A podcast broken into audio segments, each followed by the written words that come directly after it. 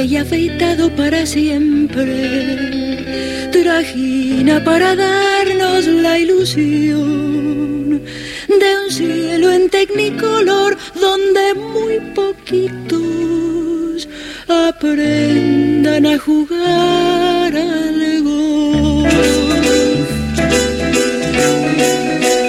¡Ay, qué vivo!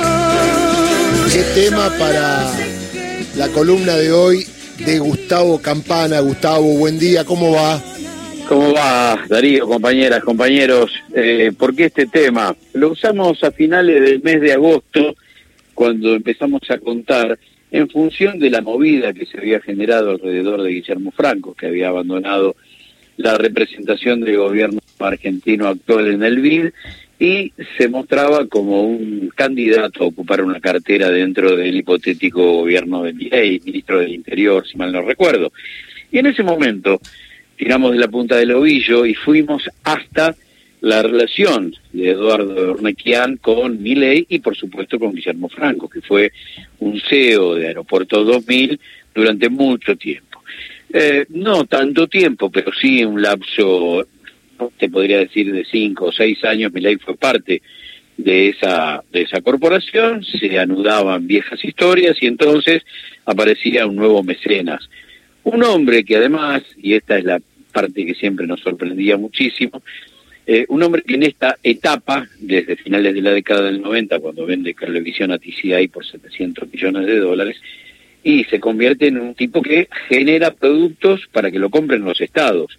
Generalmente eh, los privados no compran aeropuertos, los usufructan, y estoy hablando de, de, las empresas aéreas, ninguna empresa aérea privada del planeta, más allá de colocar aviones, personal de flota, construye aeropuertos. Si no está el Estado, no hay vuelos. Por lo tanto, eh, Ernequian comienza a ser un personaje que a través de licitaciones públicas que paga el Estado, que él ahora pretende destruir, eh, comienza a cimentar la segunda etapa de, de, su imperio y que además tiene, a partir de la experiencia argentina, ramificaciones en casi toda América Latina. ¿Cuál es el, el, dato nuevo después de la reunión del Consejo para el Comercio y la Producción? Nombre muy rimbombante que tiene este uno de los dos o tres grupos donde se reúnen los empresarios que generalmente, aunque esté la palabra producción dentro de la sigla que los reúne,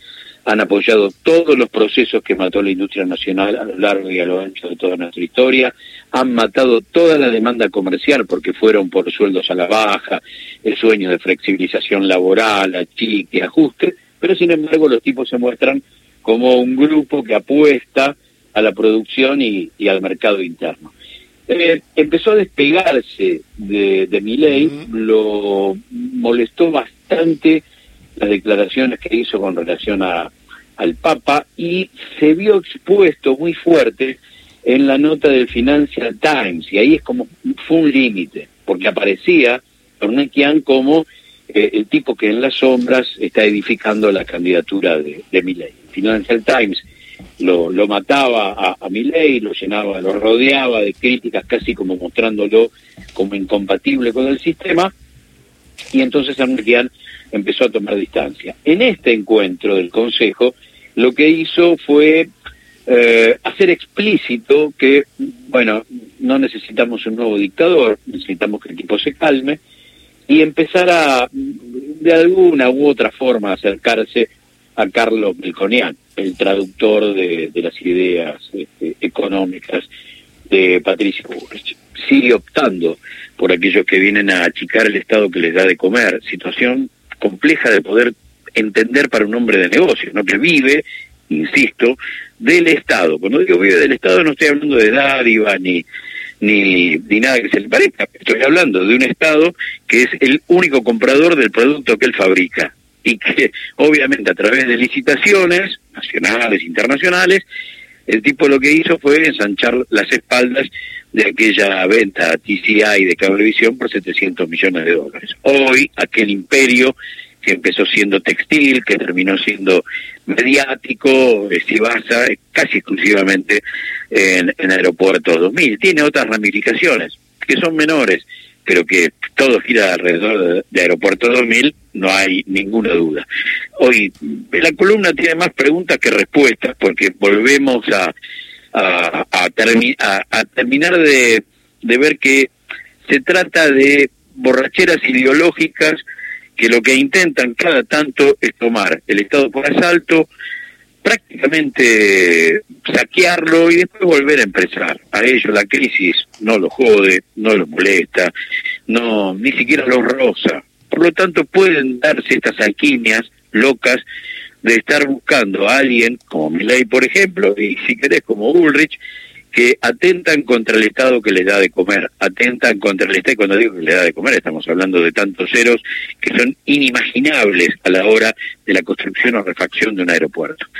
Pero parecería que empieza a caerse aquello de ser el mecenas de esta locura. Mm. Empieza a quedar, no te digo cada vez más solo, pero sin el amparo de aquellos que en las sombras estaban metiendo ladrillo por ladrillo para poder levantar la candidatura de Milei. ¿no? Queda casi como una eh, como una gran pregunta, ¿qué va a hacer Pablo Roca, que se decía que desde Techín era otro de los hombres que apuntalaba la posibilidad de Milei presidente? Nunca lo hizo de manera explícita, mucho menos ahora a partir de cómo la prensa internacional, esencialmente Washington, lo está mirando a, a Milley y, y esa soledad empieza a ser un, factor bastante, bastante, bastante problemático en la antesala de los dos debates que van a ser algo así como las dos frutillas del postre del último capítulo de la campaña.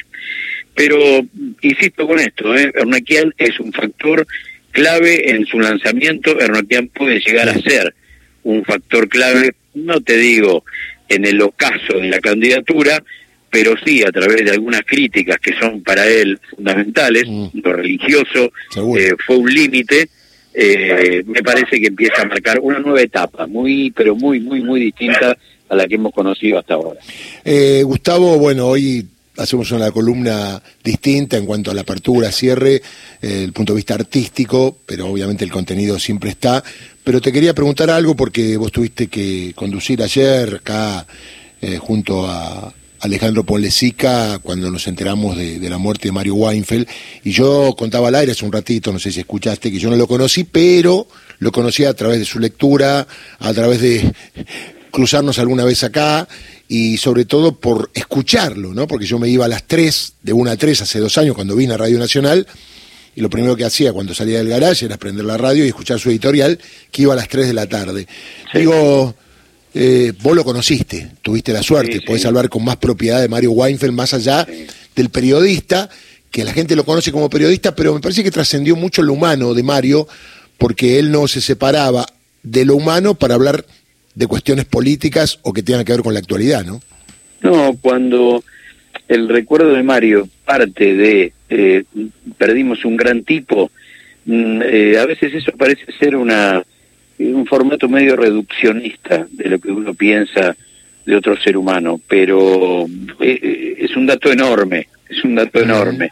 Él lo que hizo fue traducir a, ese buen tipo, lo que ese buen tipo pensaba a nivel político, social y económico, eh, traducirlo en una carrera periodística que abrazó de grande. Sí.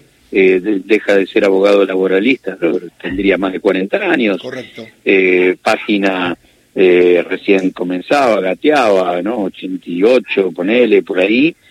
Y, yo lo conocí con la primera experiencia radial, éramos todos parte de Radio Ciudad en tiempos de Juan Alberto Valía como, como director de la radio, y él era columnista del programa de Quique Pessoa, era la palabra política de la mañana de, Radio Ciudad. Ya en tiempo de Carlitos Zulanowski como director, y te estoy hablando del año 2003, 2004, por ahí, eh, em, empieza lo de Mario de Palermo, ¿no? que fue su, su primer este, programa y llega a Nacional, ponele 2008 por ahí, y, lo primero que hace es ser columnista, la, voz política del programa de Héctor Larrea, hasta que finalmente nace gente de a pie, hay una estación anterior que que era en algo nos parecemos, Eh, y después de eso, sí, gente de a pie, que es un, un clásico, eh, solamente interrumpido por, por el macrismo, que primero en su lectura este, bastante obtusa de lo que son las señales de Radio Nacional lo manda castigado a, a folclórica, como si eso fuera un castigo, y de, de diario pasa a ser un programa semanal los sábados a la mañana, y eso fue el primer año, ¿verdad? después no, no pudieron soportar ni, ni su espíritu democrático, ni, ni su rigurosidad periodística, ¿no? Entonces, el orgullo de, de que esta dirección lo que hizo apenas llegó fue convocarlo y armar el viejo equipo, que en eso él era muy, muy consecuente, los equipos perduraban mucho en el tiempo y cuando había cambios por ahí tenían que ver con que los integrantes encontraban otros horizontes o pero en las últimas ponele 48 72 horas ante el problema de, de cardíaco eh, era como ver a todo el equipo justo no a, a todos los equipos formando un solo equipo porque ahí estaba la, la, la condición humana de Mario no por encima de, de lo periodístico que para mí es este irreemplazable yo no creo en eso de nadie es irreemplazable eso es un dato cuantitativo Tal Después, de- desde lo cualitativo, él tenía un estilo muy, muy particular, muy propio,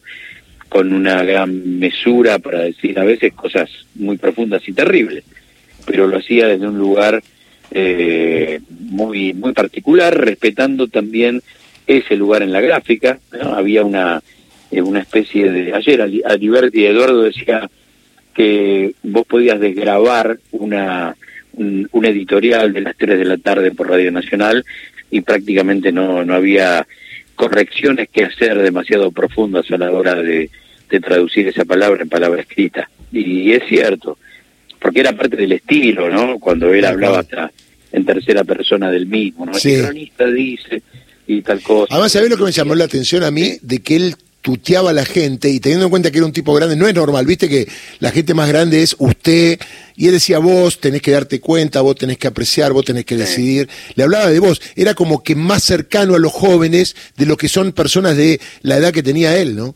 Sí, y sí, a ver, siempre había, eh, siempre los equipos eran gente eh, bastante más joven que él, pero en este caso, en, en esta, en esta, en este formato del viejo equipo eh, está Mariana Enríquez, está Rodríguez, Claro. Martín, eh, y después hay muchos jóvenes, Juan Car, hay un montón de, de, de compañeros y compañeras que, que son parte del periodismo que se viene y que la verdad a él le, le gustaba muchísimo el hecho de del intercambio de poder este, sumar a, a su palabra una mirada este, que obviamente eh, una mirada que le llevaba que él le llevaba 40 años más o menos o Claro. 50 así que eh, nada la verdad que es una pérdida terrible. Ayer eh, uno también eso lo ve en los pasillos de la radio no en el momento que, que estábamos por entrar al aire a las 3 de la tarde y ocupar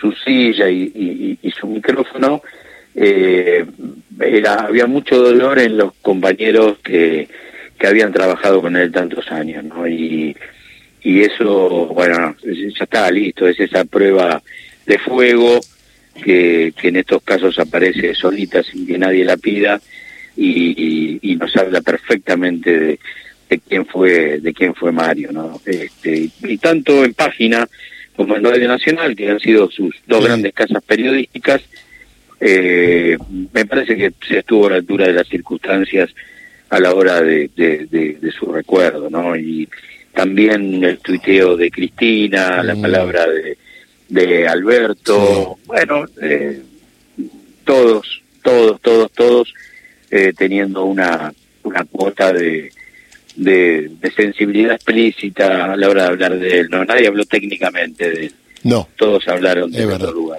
Y además hace poquito fue el Día del Maestro, ¿no? Y yo siento que ha sido sin querer serlo un maestro de periodistas, que hay pocos. Sí, sí, sí, y, y- y algo que a mí me gusta siempre rescatar, él hablaba desde un lugar muy muy federal eh, y desde un lugar muy de patria grande, pero había en él este, una porteñidad hermosa en, en, en, en River, en el tango, en la música, en la pasión política. Era un bohemio.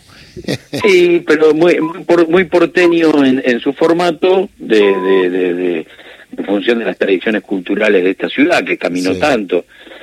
Eh, y después el abogado laboralista aparecía siempre. Claro.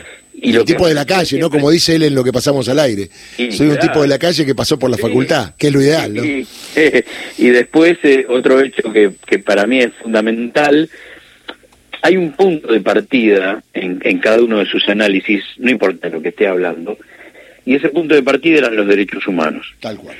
Eh, y eso me parece que es un eso sí es una gran enseñanza porque porque en función de, de su edad eh, con una pata en el país en blanco y negro y otra en el presente eh, se llevan las marcas en la piel de lo que fue el infierno y uno es como que tiene la la, la obligación la hermosa obligación de marcar de dónde venimos y, y él lo, lo planteaba a través de los derechos humanos. Por eso también creo que las, las primeras palabras en las redes, el primer comunicado fue de abuela y el segundo fue de madre. Sí, ya está.